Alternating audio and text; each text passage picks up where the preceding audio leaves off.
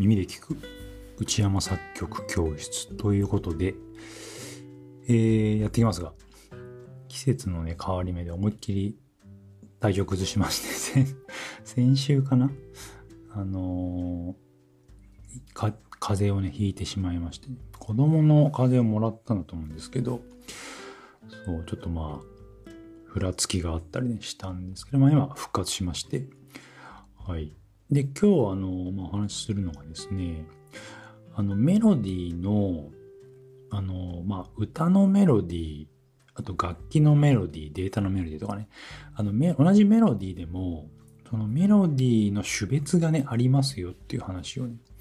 ちょっとしてみたいなと思ってます。で、まあ、これはあの、作曲家の杉山浩一さん、ドラクエのね、作曲家の杉山浩一さんが言っていたまあ作曲する人であれば結構まあ皆さん知ってる話かなと思うんですけど、えー、例えば歌物のね、まあ、ボーカルがある曲の、まあ、メロディーって、えっ、ー、と、まあ歌用なので、まあ、歌うことで生きてくるっていうね、そう歌ってみて初めてそのメロディーの良さがこう輝いてくるみたいなところがあって、で、まあ一方その楽器のね、そのピアノのメロディーとか、まあなんだろうな、そのバイオリンメロディーとかね、まあギターソロなんかもその最たるものだと思うんですけど、その、まあ、その楽器で奏でることは前提にしてあるんで、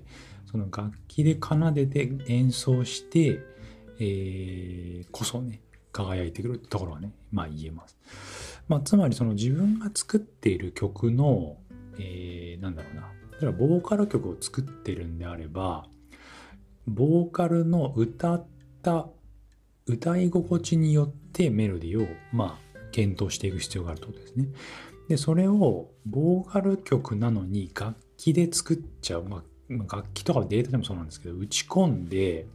作っちゃうと、その、まあ、要はそれって打ち込み上で作られたメロディーなんで、そのメロディーを歌ったところで、なんかあんまり気持ちいいと思えない。うん。まあデータメロを歌にしてるだけみたいな状態になっちゃうんですよね。そう。で、まあその逆もあって、なんか歌っていい感じの鼻歌でいい感じのメロディーになったんだけど、それを楽器に置き換えると、なんかこうあんまり面白くないとかってね、いう風になることもあって、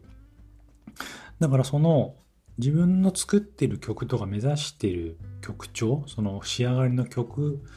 に応じてですね、あのメロディーを、の作り方の場所を、まあ、変えていく必要があると。で、今その DTM とか、あの、パソコンとかね、スマホとかでもそうなんですけど、音楽作るのが、まあ、主類になってくるんで、えー、まあ、ボーカルメロディーを打ち込みで考えちゃったりするケースって結構あるんですけど、まあ、ボーカロイドとかの場合は、まあ、ある意味、その打ち込みのサウンドとも言えるんで、まあ、そのアンバランスさが面白かったりするんですけど、えっ、ー、と、まあ、本当に生身の人間が歌う場合ですね。うん。は、やっぱりその最終的にはですね、作曲をしていく中で、歌った時にどうなのかってところを、まあ、検討していく必要があります、ね。で、まあ、それを、まあ、前提とするとですね、特に歌物ボーカル曲とかを作る人、作りたい人は、やっぱり弾き語りとか、その歌って声に出してメロディを考えていくってやり方が、まあ一番こう理にかなってるっていうかね。はい。あのー、まあそのメロディーの良さを一番感じながら作曲していける、えー、方法なんじゃないかなってことはね、まあ改めて言えますよね。で、まああの桑田さんとか、サザンの桑田さんとか、ミスチルのね、桜井さんとか、よくあのレコーディング風景とかで、動画とかで、ね、見たことありますけど、まあ普通に、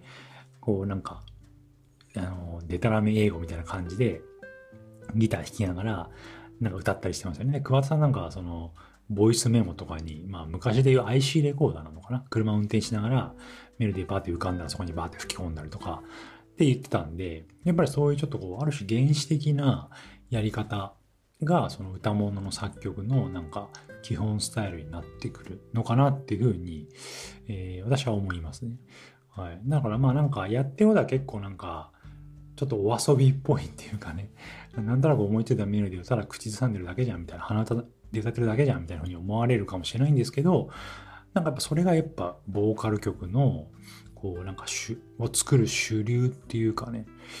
あの曲作りのなんかやり方のメインになるのかなっていうふうにやっぱり思いますね。うん、でなんかやっぱりそれによってそのこのなんかメロディーラインとかをこう考えていく脳っていうかこう歌っていくメロディーラインをこうなんか自由につなげていく感覚みたいなものが養われていくんで、はい、だからやっぱりそのボーカル曲を作る人が、まあ、一番頑張って取り組むべきはやっぱり弾き語りだなっていうところにそこに行き着くんですよね。そう。だからまあやっぱりボーカルのその歌声ででメロディーをつなげていく感覚とかそういうのがやっぱりボーカル曲の作曲に求められるし、うん、でそれをつなげていく感覚を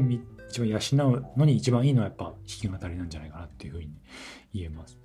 そう。で逆にそれを今度楽器の方のメロディーに置き換えるとやっぱり楽器でメロディーを作りたいインスト作りたいんであればやっぱり楽器の練習をねいっぱいするべきだしその楽器の上でいろんなフレーズをこう奏でる練習ですね。うん。だから、なんかフレーズ練習とかスケール練習とか、やっぱりそういうのって楽器のフレーズ作りとかにすごく意味があると思ってて、で、特にジャズのアドリブとかって、もう本当にその瞬間瞬間でね、作曲してるような感じになるんで、まあギターのフレージングで、メロディーを作りたい人とかっていうのはやっぱ常にギターを抱えて、で、ギターの上でメロディーを、この楽器の上でメロディーを考える練習とかっていうのをやっていけると、まあその楽器の、楽器のメロディーを考えるのがまあ上手くなってきますね。はい。で、まああとそのデータのメロディーっていうのがあるんですけど、で、これは結構厄介で、なんか練習っていうよりは、まあ、作曲っていうよりは、なんかただのデータの打ち込みみたいな感じになっちゃうんで、こうデータを置いてるだけみたいなね。データどう置くかみたいなところが、まあそのデータメロディーの作曲みたいなところになってしまいがちなんですけど、まあそこもですね、やっぱり、あの、やっぱりデータでメロディーを作る、打ち込みでメロディーを作るんであれば、打ち込みで、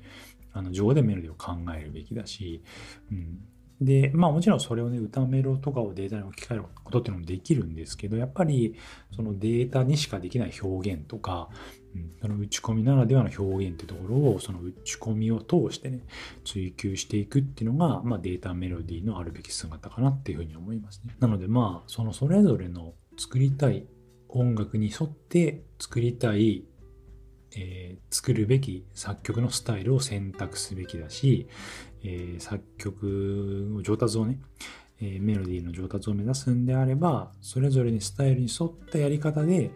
えその感覚を磨いていくことが求められると。うん、で、それによって、その自由にね、そのそれぞれのスタイルに応じたメロディーを生み出せるようになっていくんじゃないかというふうに思います。ちなみに、私はまあ、弾き語り、まあ歌メロをね、よくつく、歌メロとかボーカル曲を私は作るんで、あの、常にこうギターを抱えて、なんか歌うようにしてますし、まあ弾き語り未だにやりますし、やっぱりその歌って考えるメロディーの、まあその、技術というか、能力というかね、を磨くことに、えー、すごくね、あの時間をかけて、あの、ますね。日頃からね。はい。なので、そんな感じで、ちょっと歌、歌物やる人、特に、私はポップスロック作曲の専門なんで、はい、に伝えたいのは、まあ、たくさん、まあ、たくさん歌いましょうと。はい。で、歌って、歌う感覚を身につけつつ、歌物メロディを歌って作りましょうってところをね、はい、皆さんにお勧めしています。はい。では今日はね、これで終わりになります。ありがとうございました。